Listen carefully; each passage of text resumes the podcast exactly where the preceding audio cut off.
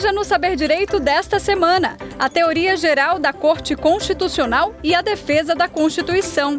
Conceitos, originalismo, realismo jurídico, rigidez e a Corte Constitucional. As aulas são com o professor Tiago Pádua.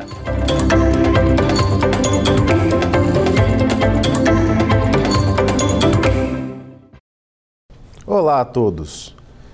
Este é o quarto encontro do nosso curso sobre a Corte Constitucional e a teoria de defesa da Constituição. Nos encontros anteriores, nós falamos sobre questões principiológicas, aspectos inerentes à configuração da identidade da Corte Constitucional no nosso primeiro encontro. No nosso segundo encontro, nós falamos sobre aspectos complementares. Falamos sobre o originalismo, a Constituição viva, o neoconstitucionalismo e como essas questões se relacionam com a Corte Constitucional e a atividade de defesa da Constituição. No terceiro encontro, nós falamos sobre o realismo jurídico, fazendo um recorte de alguns aspectos considerados problemáticos. Hoje, no nosso quarto encontro, nós falaremos sobre temáticas que também são complementares inerentes à atividade da defesa da Constituição, que é a supremacia da Constituição e a rigidez das normas constitucionais.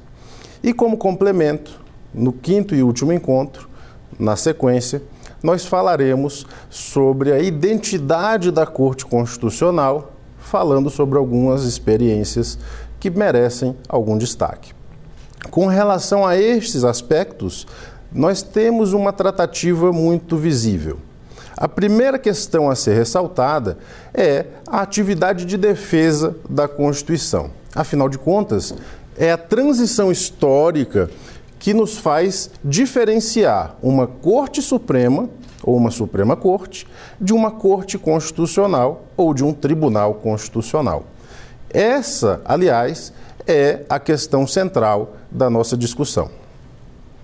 Em termos gerais, a perspectiva de diferenciação de um modelo que nasce nos Estados Unidos da América com a Convenção da Filadélfia em 1787, com a criação da Suprema Corte Americana, que nos influencia com aspectos centrais de nossa referência e o desenvolvimento histórico posterior com o modelo de corte constitucional que vai nascer muitos anos depois sobre o gênio de Hans Kelsen e a referência da Áustria. E, portanto, estes dois modelos comparados e contrastados são, ao fim e ao cabo, a perspectiva de nossa tratativa inicial.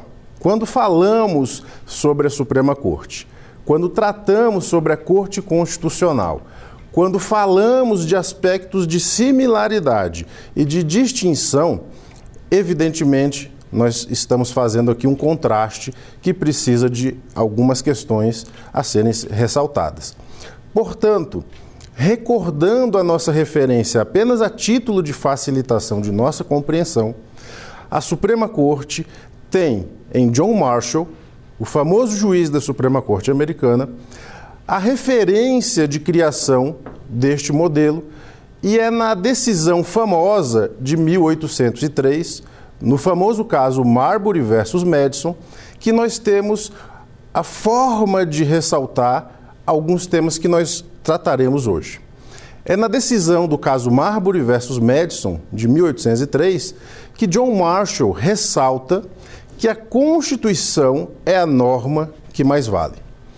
Este aspecto central de referência de um extrato normativo era tão sofisticado que mais de 100 anos depois é que Hans Kelsen vai chegar a um termo aproximado quando vai tratar dos diferentes estratos normativos e depois vai fazer o seu desenvolvimento sobre a forma piramidal kelseniana.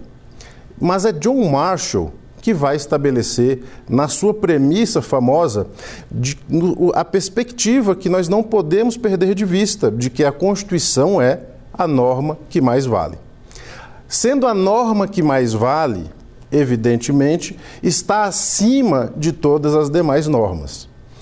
E estando acima de todas as demais normas, qualquer norma que entrar em conflito, em contraste com a Constituição, deverá ser imediatamente expurgada para fora do sistema.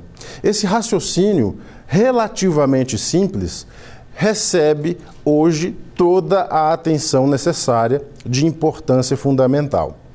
Quando nós pensamos no desenvolvimento desse raciocínio, no caso Marbury, evidentemente nós precisamos pensar que John Marshall estava, para todos os efeitos, consolidando o papel e a força da Suprema Corte. E não podemos perder de vista um segundo aspecto. No primeiro encontro, eu fiz questão de introduzir o tema, ressaltando de que, na verdade, nós passamos ao largo e muitas vezes deixamos de recordar que é o formato das decisões iniciado em 1801 com a substituição do modelo decisório de forma seriada ou seriatim decisions, que é o modelo em que cada juiz da corte profere a sua manifestação, profere o seu voto. E ele entendeu que aquilo enfraquecia a Suprema Corte enquanto instituição.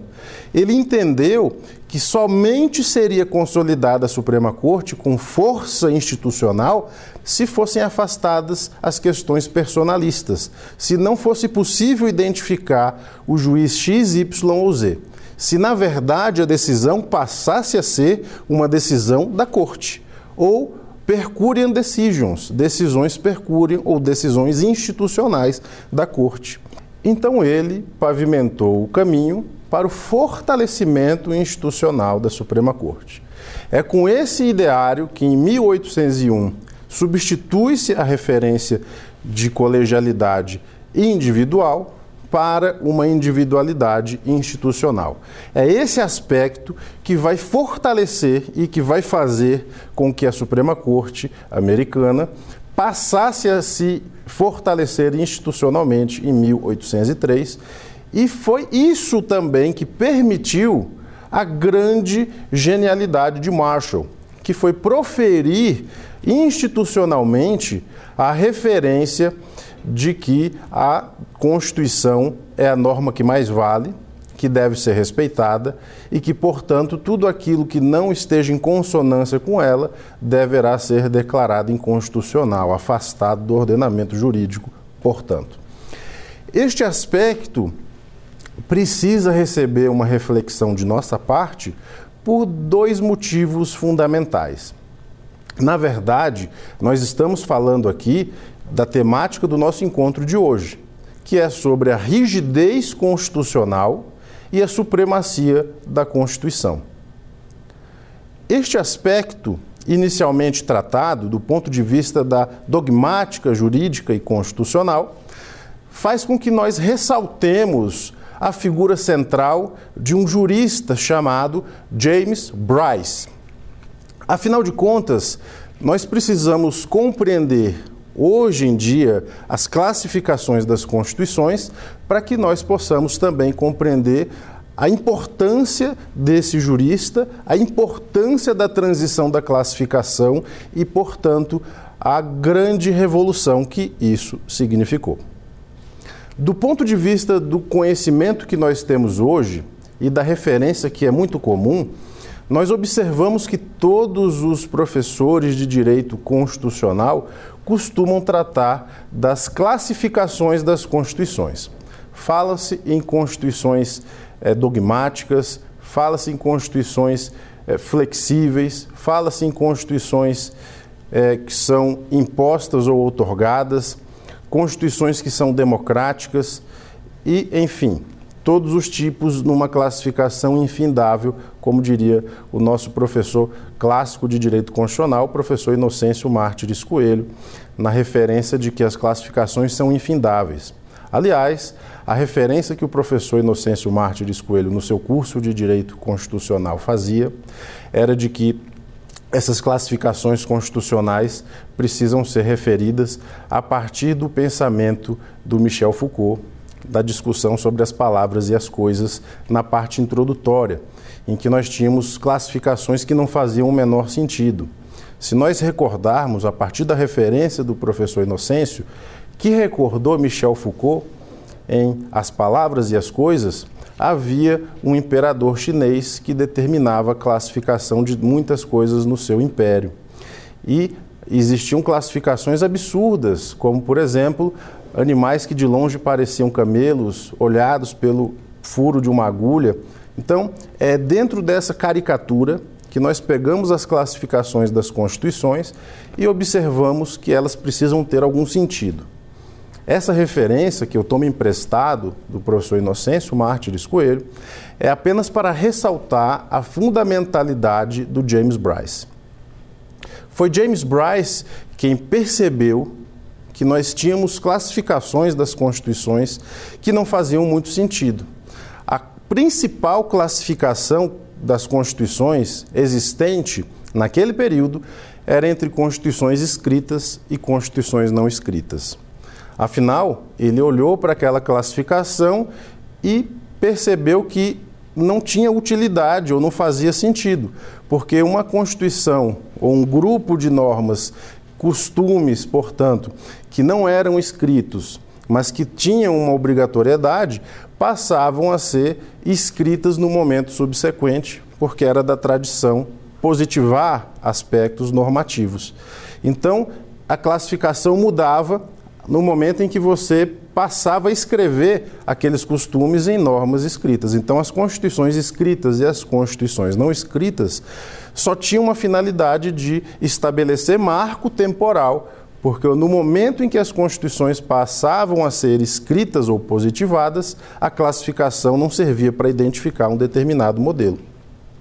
Então James Bryce olha para aquele referencial e pensa: isso aqui tem que mudar. Essa referência precisa ser alterada, porque ela não tem, ela não guarda uma utilidade muito importante para a área jurídica.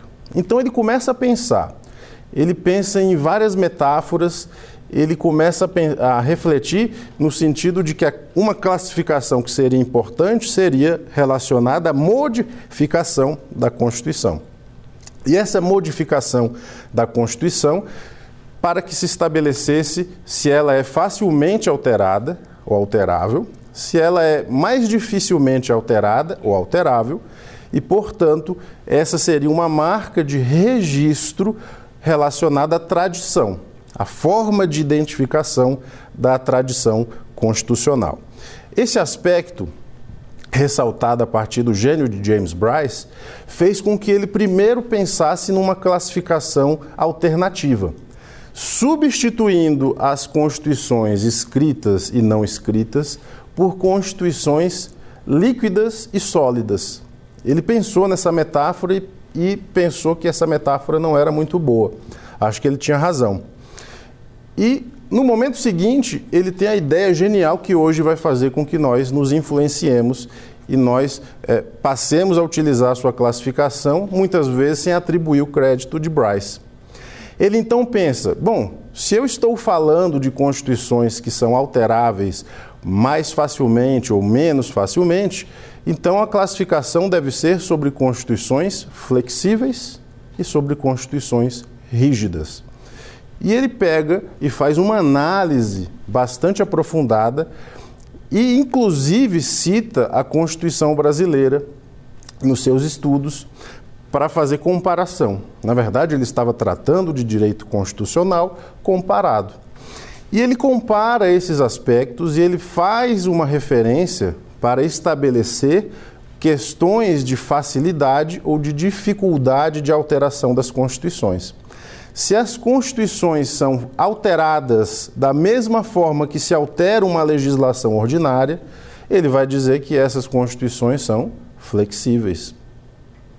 Ao passo que, quando essas constituições são mais dificilmente alteradas do que a legislação ordinária, ele vai estabelecer o referencial de que essas constituições são rígidas. Portanto, a noção de rigidez constitucional ou de flexibilidade constitucional se relaciona à perpetuidade ou não de um determinado modelo constitucional. E o estudo e a pesquisa e a referência de Bryce na verdade, estão vinculados ao histórico de referências que ele faz desde a Roma antiga, desde os modelos da Assembleia Centuriata, desde os modelos de observação da lex, das referências de normas nem sempre escritas e positivadas. Esse aspecto, portanto, da rigidez constitucional é um elemento de fundamental importância quando nós pensamos em Constituição. Quando uma Constituição é refletida, quando ela é pensada de uma forma crítica, e evidentemente eu só estou fazendo essa referência aqui porque a função da Corte Constitucional é, ao fim e ao cabo, proteger o documento constitucional. Ele é o guardião da Constituição. Nós falamos, inclusive, nos encontros anteriores, do debate famoso ocorrido entre Hans Kelsen e Carl Schmitt sobre quem seria o guardião da Constituição. Isso é importante porque, a depender de quem seja o guardião da Constituição, a rigidez da Constituição pode ser derrogada, pode ser destroçada, pode ser sublimada. Essa referência é importante demais, do ponto de vista da função da Corte Constitucional, do ponto de vista da maneira pela qual se concebe um documento constitucional. Essa referência, aliás, merece toda a nossa importância reflexiva. Do ponto de vista constitucional, eu gostaria de ressaltar aqui que essa transição realizada a partir do pensamento de James Bryce, evidentemente merece mais do que as nossas preocupações podem sugerir. Se eu falo de uma norma constitucional que é facilmente alterada por aspectos de simplicidade, às vezes até mesmo interpretativa, então eu não posso falar de uma Constituição rígida. Aliás, se nós pegarmos ao pé da letra a referência do James Bryce, nós teremos a observação de que a Constituição será rígida quanto menos ela for alterada. A rigidez é um indicador, é um indicativo de dificuldade de alteração. Logo, nós precisaríamos repensar a Constituição brasileira e a classificação que nós fazemos com muita frequência, porque se a nossa Constituição, com pouco mais de 30 anos, ou para ser mais preciso, com 32 anos uh, recentemente completados. Nós temos mais de 100 emendas constitucionais. Isso significa uma alteração profunda, constante. E é importante refletir isso porque, se nós pegássemos ao pé da letra a referência do James Bryce, dificilmente ele concordaria sobre a classificação da Constituição brasileira como uma Constituição rígida já que é alterável de uma forma muito simplificada a partir de meros acordos políticos e de referências simplificadas. Óbvio, James Bryce vai fazer uso da Constituição norte-americana para ressaltar o caso típico e clássico da Constituição rígida. É verdade, porque a Constituição norte-americana possui um procedimento extremamente dificultoso de sua alteração precisa de um quórum qualificado, precisa de posterior ratificação pelos Estados-membros e o um número de ratificação bastante alto. Então, para mudar aquela Constituição é muito difícil. Basta ver as discussões recentes sobre as eleições norte-americanas, em que o modelo do colégio eleitoral tem sido debatido e as, as pessoas se pegam perplexas, se perguntando por que, que não se muda essa questão. Primeiro, porque é uma questão constitucional. Segundo, porque para realizar aquela alteração com aquele quórum, com aquele número de ratificação posterior, é provavelmente impossível de se realizar aquela alteração se não houver uma coesão. Em um local extremamente polarizado como aquele, dificilmente nós passaríamos qualquer tipo de mudança. É esse aspecto do cenário que nós estamos ressaltando aqui nesse momento. Uma norma constitucional rígida, portanto, não é simplesmente aspecto de sua difícil modificação.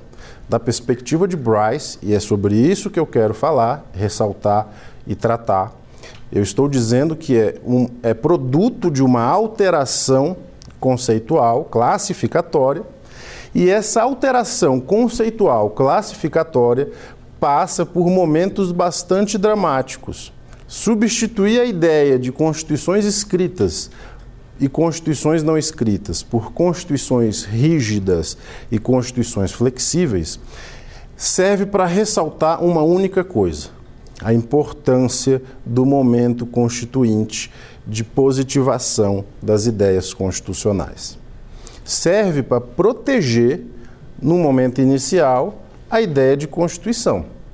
A própria confissão da Constituição, da sua imperfeição, a confissão que a Constituição faz da sua imperfeição é através da permissão de sua própria alteração, quando nós falamos das emendas constitucionais. Nós falamos, inclusive, no último encontro, no sentido de que o artigo 60, parágrafo 4 da Constituição Federal, faz algumas restrições. Não é qualquer mudança que pode ser feita.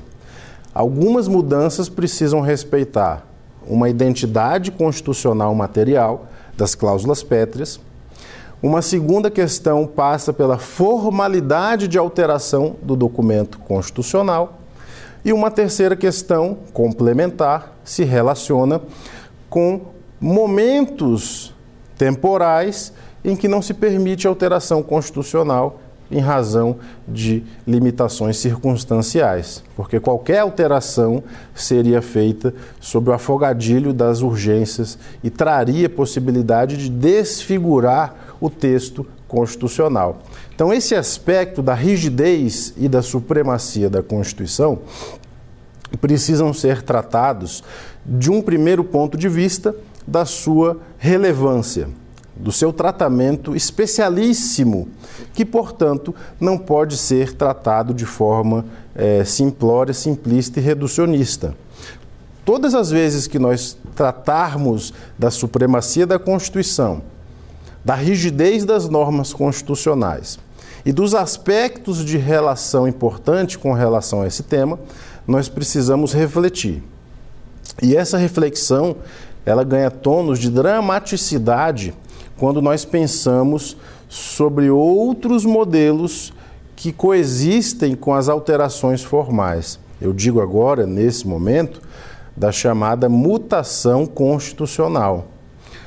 A mutação constitucional ocorre todas as vezes em que apenas as circunstâncias fáticas subjacentes à norma se alteram e, portanto, de maneira a se interpretar como uma evolução interpretativa, se permite a alteração do sentido da norma, sem que precisasse ocorrer uma emenda constitucional. Isso é da maior gravidade, porque a mutação constitucional encontra um autor alemão da maior importância para a nossa reflexão nesse momento. Esse autor é o Konrad Hesse. E o Konrad Hesse fala num texto clássico sobre os limites da mutação constitucional. E os limites da mutação constitucional, considerada a mutação constitucional como essas alterações informais no texto da Constituição, precisam ser tratados de forma séria, de forma é, delicada e importante. Não é qualquer interpretação ou qualquer banalização que vai permitir uma alteração do texto sem que precisemos alterar a letra e a palavra da Constituição. Então, uma coisa são as palavrinhas do texto, o enunciado normativo. Outra coisa é o elemento de inteligência que se faz quando se debruça sobre o texto e se retira dali de dentro a interpretação e, portanto, a norma. Não existe norma a não ser norma interpretada. Inclusive, falávamos sobre essa questão no nosso último encontro. A discussão sobre a mutação constitucional não pode se confundir com a postura política de alteração das questões normativas. Falávamos nos últimos encontros sobre o realismo jurídico, sobre o originalismo, também sobre a questão da Constituição viva e especialmente também sobre o neoconstitucionalismo e, por fim, sobre a crítica hermenêutica do direito. Aspectos de compreensão da linguagem são inafastáveis, são inovidáveis. Já que eu não posso confundir essas duas coisas, eu preciso então considerar a mutação constitucional dentro dos limites estabelecidos pela reflexão teórica do professor Conrad Hess. E a mutação constitucional, portanto, vai encontrar um primeiro limite. É um limite semântico. Eu não posso interpretar vermelho por azul e nem azul por vermelho. É uma questão de sobrevivência do próprio texto constitucional. Uma segunda questão limitativa que o referencial nos impõe é considerar não apenas o limite semântico, mas também o aspecto inerente às cláusulas pétreas de identidade da Constituição. A forma de se considerar uma mutação é porque a coletividade passa a agir, portanto, de forma costumeira, de uma determinada maneira e essas alterações informais no texto são por conta da forma de atuação daquele agrupamento social e coletivo. Mas esse limite, e os limites são importantes, não permite que a Constituição seja a todo momento reinterpretada de uma forma a ser, na verdade, reinventada. Ela precisa ser guardada, e essa é a grande distinção que eu fiz nos últimos encontros a partir da ideia e do ideário da Suprema Corte e da Corte Constitucional. Nós falamos, inclusive, sobre a importância fundamental dessa concepção, da concepção da Constituição, da concepção do guardião da Constituição e como esse aspecto é muito melhor observado quando nós falamos sobre a Corte Constitucional. É importante observarmos que a mutação constitucional será admitida por parcela da doutrina, mas o grande autor do tema, professor Conrad Hess, vai nos alertar para a necessidade de limites. Sempre os limites são importantes. Recordo que há não muito tempo se discutiu numa decisão famosa o sentido alcance do artigo 5 inciso 57 da Constituição Federal sobre a questão relacionada à prisão em segunda instância. E essa discussão acabou se relacionando com a perspectiva e a peculiaridade. Algumas manifestações judiciais trataram do tema como se houvesse uma mutação constitucional, a dizer que a questão relacionada ao trânsito em julgado da sentença penal condenatória não seria, evidentemente, isso que ela supostamente significa. A referência judicial de que teria havido mutação constitucional não é chancelada pelo principal autor do tema, que é o professor Conrad Hesse, literalmente, especialmente porque o professor Conrad Hesse diz textualmente: se chegar o momento de você precisar modificar uma cláusula pétrea, uma norma protetiva de direito fundamental, no sentido absolutamente oposto ao que ele significa, nós já não estaremos diante de uma mutação. Nós estaremos diante da necessidade da criação de uma nova Constituição, porque haverá ali uma proibição. E para superar uma proibição que é vedada pelo texto, só com uma nova Constituição. Então, esse referencial importantíssimo serve para ressaltar o papel da Corte Constitucional, o papel do Tribunal Constitucional e, evidentemente, como guardião. Um guardião não pode fazer o contrário daquilo que ele, evidentemente, teria. Esse guardião terá, mais do que qualquer outra coisa, a necessidade de proteger e não de reinventar ou de criar, ou de estabelecer uma forma distinta de perspectiva. Isso é importante por dois aspectos centrais. Primeiro, se nós pegarmos a literalidade do sentido, alcance e significado de dois temas, como supremacia da Constituição e rigidez constitucional, nós estamos falando aqui, na verdade, do núcleo duro da importância do papel de, do que é ser o guardião da Constituição. Você guarda a Constituição quando você toma para si aspectos de proteção. E essa proteção não passa pela vontade do intérprete, porque o intérprete achou ou pensou que aquela interpretação seria melhor de outra forma, recriando. Eu mencionava, inclusive nos últimos encontros, o famoso texto provocativo, um ensaio da Susan Sontag, em que ela falava contra a interpretação, quando na verdade, provocativamente, ela queria dizer contra a invencionice. Porque a pretexto de interpretar, muitas pessoas criam, inventam. Ela usa a referência das obras de arte, obviamente, por isso é um texto famoso na academia. Mas serve, e muitos de nossos colegas utilizam esse texto reflexivo para dizer que todas as vezes que o intérprete se sente incomodado com o texto, ele tem a tentação de modificá-lo, imprimindo muito do, da sua personalidade, afastando muitas vezes o que o próprio texto significa. Então, esse limite semântico, a referência textual é importante. Obviamente, eu não estou dizendo que a interpretação textual é a mais importante ou a mais relevante, nem diria isso. Até porque nós estamos falando de um estágio atual em que nós já falamos de um giro linguístico, já falamos da importância da linguagem na interpretação. A hermenêutica, inclusive, é muito bem utilizada, mas eu faço uma referência aqui do professor Lênio Streck, quando ressaltava o aspecto hermenêutico de que a interpretação tem muito de delinquência muita referência importante dentro da perspectiva, porque nós pegamos hermenêutica derivada da palavra e da referência nominal de Hermes. E Hermes, evidentemente, acabou praticando inúmeras delinquências interpretativas quando ele dizia que um deus falava uma coisa e, na verdade, o deus falava outra coisa.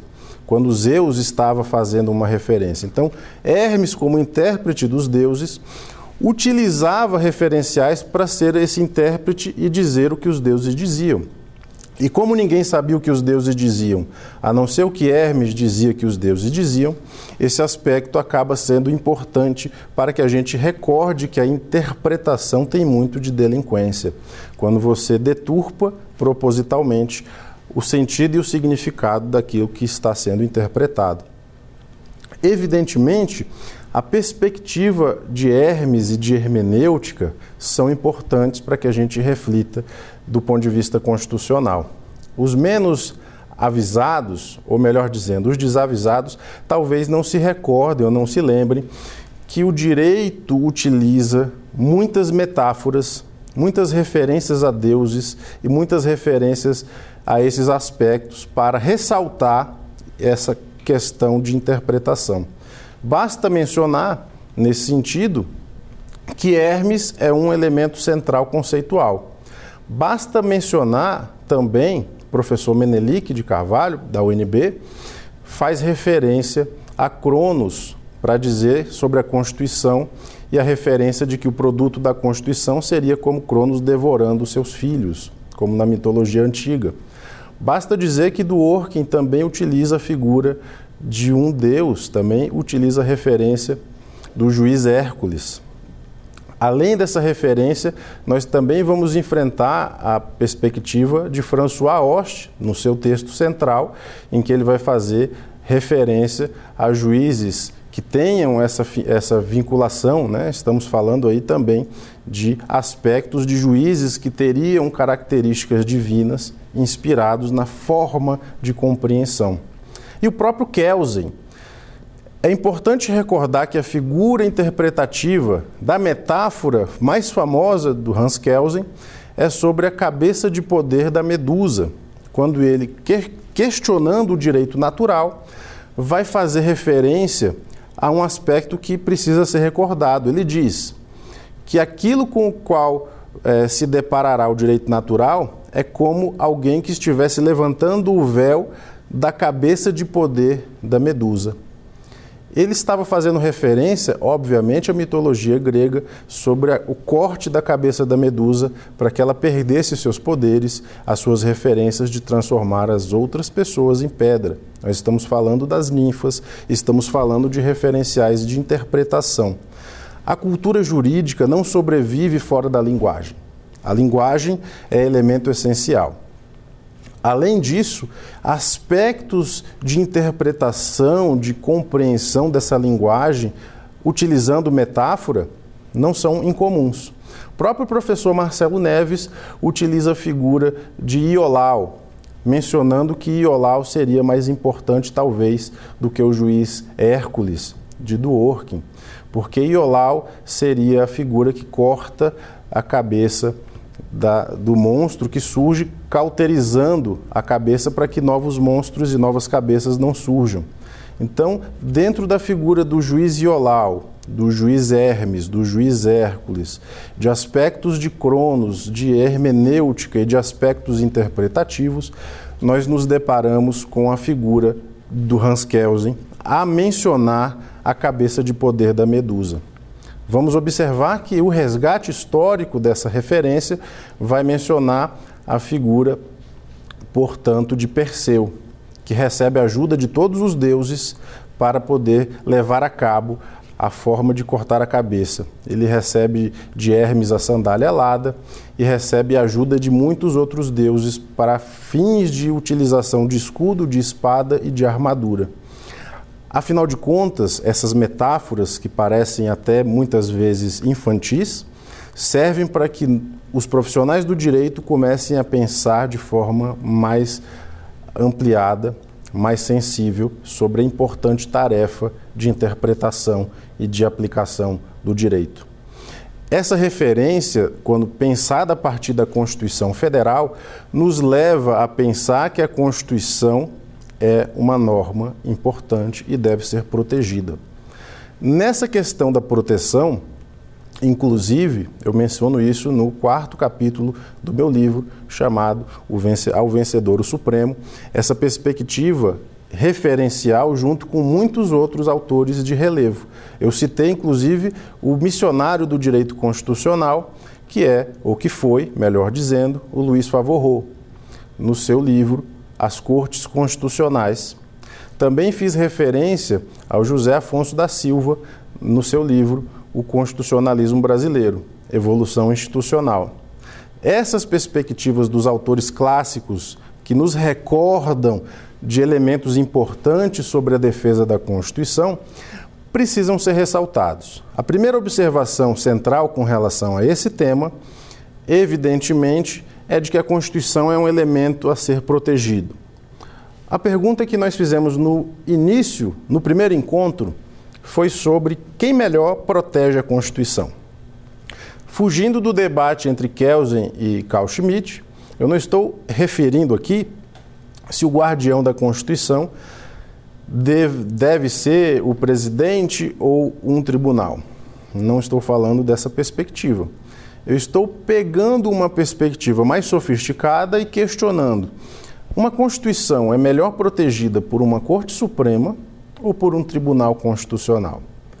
E a resposta parece bastante evidente, ela é singularmente identificada quando nós pensamos no papel, na conformação, na indicação, na rotatividade e na preservação da Constituição a partir do ideário das cortes constitucionais. Falamos essa observação, inclusive, para que nós pensemos a politização das Supremas Cortes a partir da vinculação com os presidentes da República que indicam.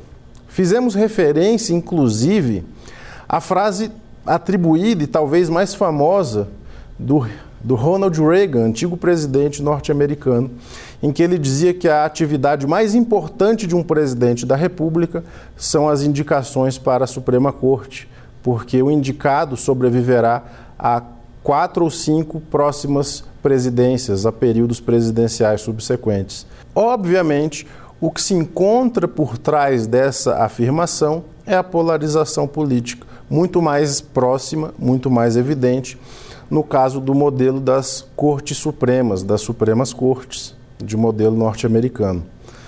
Obviamente, estamos falando de uma modificação que foi impelida, sobretudo na década de 1920, quando surge o ideário da Corte Constitucional na Áustria, a partir de Hans Kelsen, e depois, após a Segunda Grande Guerra, nós acabamos dando razão a Kelsen no seu debate com Carl Schmitt, por um motivo também bastante é, verificável. O horror, a barbárie da Segunda Grande Guerra poderia ser evitado? É uma pergunta dramática? Bom, talvez, mas o fato é que o poder incontrolado de um, de um chefe do executivo e naquele período das localidades da Europa, na ascensão do nazifascismo, tornou isso muito mais dramático. Então é preciso que um órgão fora dos padrões contextuais e convencionais pudesse coexistir com o controle daquele poder, porque afinal de contas, o que estaríamos visualizando seria o controle do poder a partir da preservação da Constituição. É evidente também que a proteção desse documento constitucional precisa passar pela referência da rigidez das normas constitucionais. A rigidez aliada ao modelo de supremacia da Constituição. Aliás, a referência do James Bryce sobre a rigidez, a flexibilidade e a supremacia faz com que nós ressaltemos uma frase famosa do James Bryce. Ele menciona que suprema é a Constituição. Se a Constituição, que é suprema, e, portanto, suprema no sentido de estar acima de qualquer vontade individual peculiar de poder, precisa ser protegida. Quando nós pensamos nesse aspecto, da forma como ela, esse aspecto precisa ser pensado, evidentemente a nossa história constitucional é um rico manancial de reflexão. É possível que nós estejamos a falar que essa Constituição brasileira de 1988 seja produto de um evento histórico sucessivo de desrespeito às constituições anteriores, porque não foi as constituições anteriores não foram respeitadas, os pactos de poder não foram respeitados e, portanto, quando surge uma vontade individual ou uma vontade de um grupo pequeno para sublimar, para afastar, quer a supremacia da Constituição, quer a noção de rigidez, essas constituições vão ser alteradas, vão ser ignoradas, vão ser atropeladas, e aí é evidente que a consequência é o surgimento de momentos constituintes posteriores, com o surgimento de novas constituições e, portanto, esse aspecto é de fundamental importância. Quando nós observamos a Constituição do Império, é importante recordarmos que ela, promulgada, é, surgida ali em 1824, surge após a independência do Brasil em 1822. Evidentemente, antes disso, nós tivemos a Revolução Liberal do Porto de 1820, que influenciou de uma forma geral o constitucionalismo europeu e brasileiro e de forma perpétua. Aquela perspectiva constitucional, a forma de interpretar os elementos da importância de um documento escrito seriam para sempre incorporados não apenas no léxico, mas na nossa forma de agir de maneira bastante visível. Posteriormente, nós fizemos referência a um momento constituinte posterior com o surgimento da Constituição da República Velha. Fizemos referência à proclamação da República, evidentemente, em 1889, e também fizemos referência ao decreto que cria o Supremo Tribunal Federal e cria a Justiça Federal de uma forma geral, que é o decreto 848 de 1890. Fizemos referência, inclusive, ao aspecto central daquele decreto o artigo 387, que importou para o Brasil o modelo do common law. E o Brasil passava a ser um país de muitas conformações e, evidentemente, aqueles que fizeram essa importação desconheciam o significado por conta disso que nós estamos falando aqui. É tradição jurídica. Ao lado da tradição jurídica, o aspecto da rigidez das constituições e o aspecto da supremacia. Quando esse decreto traz o common law e diz que nós utilizaríamos no Brasil como fonte subsidiária o, a, as normas das fontes dos países civilizados, citando nominalmente o, o common law dos Estados Unidos da América do Norte, primeiro que fez uma referência uh, depreciativa ao povo brasileiro, dizendo que civilizados eram, portanto, os norte-americanos. Mais do que isso, incorporou o common law e, portanto, o direito dos costumes e, portanto, o direito das decisões judiciais no modelo do common law, como nós também tratamos nos últimos encontros.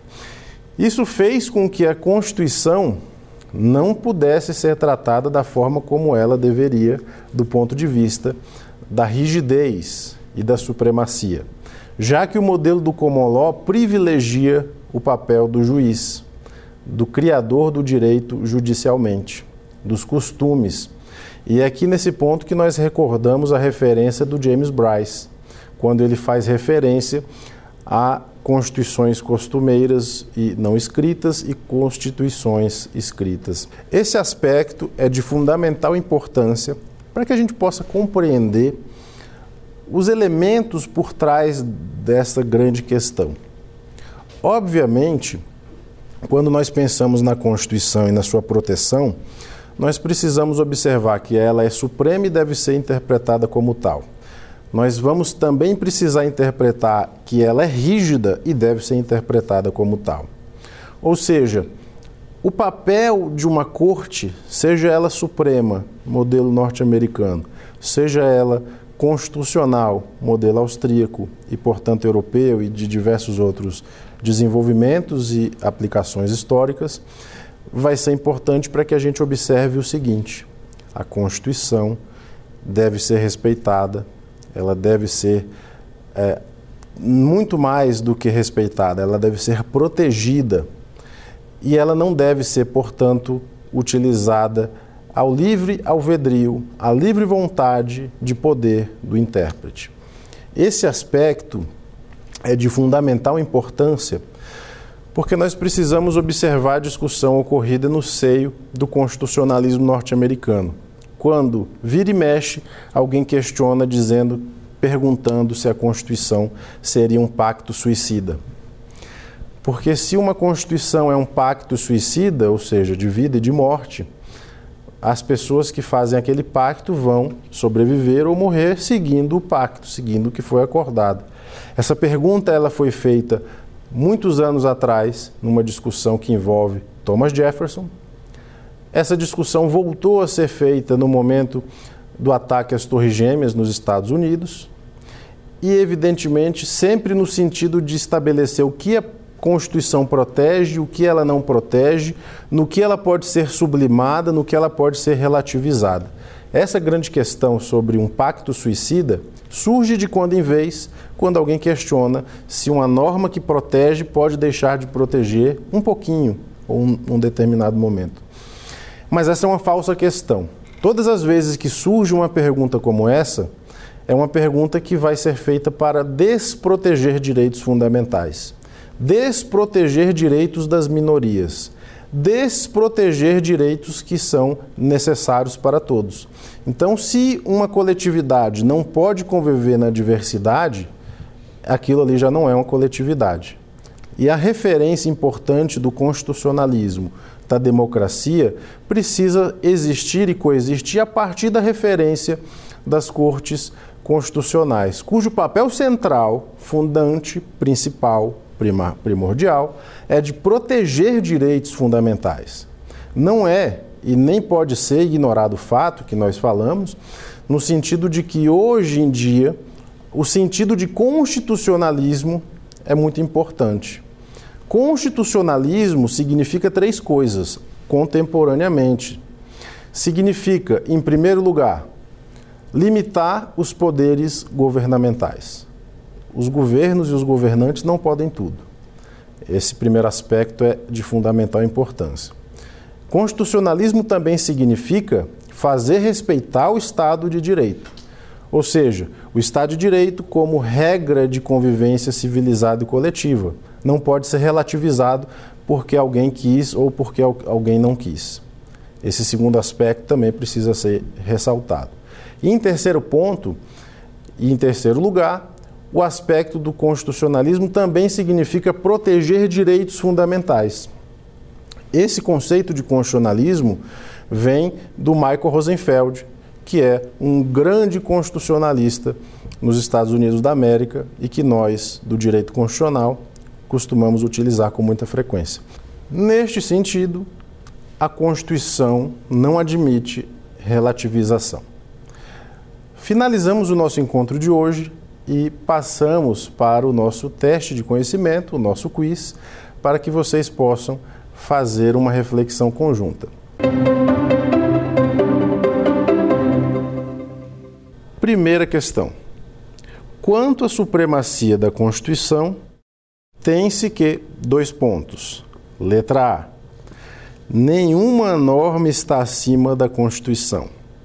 Letra B. Prevalece a ideia de que todas as normas de um ordenamento jurídico possuem a mesma força normativa. Letra C. Prevalece a ideia de que apenas as normas infraconstitucionais são imutáveis. E letra D. Prevalece a ideia de que todas as normas extraordinárias possuem privilégios supraconstitucionais. Qual é a sua resposta? A resposta correta é a letra A, como nós vimos, pelo motivo de que a Constituição é suprema, exatamente porque abaixo dela tudo que for do ordenamento jurídico precisa respeitá-lo. E a questão B, as assertivas B, C e D fazem exatamente desdizer esse significado. Vamos agora para o segundo quiz.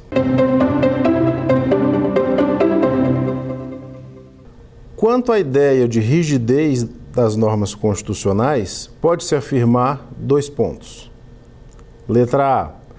O jurista James Bryce é o responsável pela criação da categoria da rigidez constitucional em substituição à categoria das antigas constituições escritas e não escritas. Letra B.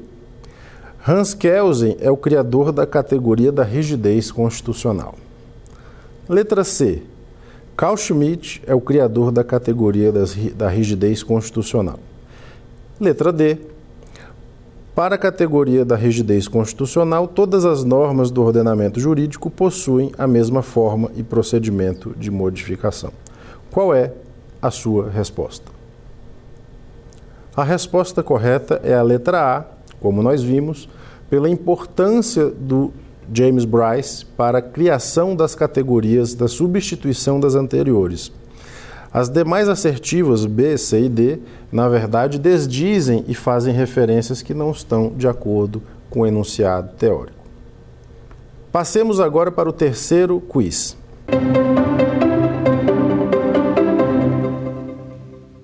Quanto às ideias de rigidez constitucional e supremacia da Constituição, pode-se afirmar que, dois pontos. Letra A. A Constituição é a norma que mais vale no ordenamento jurídico e, portanto, deve possuir procedimento de mudança mais facilitado. Letra B. A Constituição é a norma que menos vale no ordenamento jurídico e, portanto, deve possuir procedimento de mudança mais facilitado. Letra C. A Constituição é a norma que menos vale no ordenamento jurídico e, portanto, deve possuir procedimento de mudança mais dificultoso. E letra D. A Constituição é a norma que mais vale no ordenamento jurídico e, portanto, deve possuir procedimento de mudança mais dificultoso. Qual é a sua resposta? Como nós vimos, a resposta correta é a da assertiva da letra D, Exatamente porque a ideia de supremacia da Constituição e de rigidez estão plasmadas na importância de preservação do texto e dificuldade de sua alteração. Pois bem, chegamos ao fim do nosso encontro e no próximo encontro nós trataremos da identidade da Corte Constitucional sobre alguns aspectos importantes. Até a próxima Dar alguma sugestão de tema para os cursos do Saber Direito? Então mande um e-mail para a gente, saberdireito.stf.jus.br ou entre em contato pelo WhatsApp. O número é esse que aparece na sua tela. Você também pode estudar pela internet. Acesse nosso site tvjustiça.jus.br ou pode rever as aulas no canal do YouTube TV Justiça Oficial.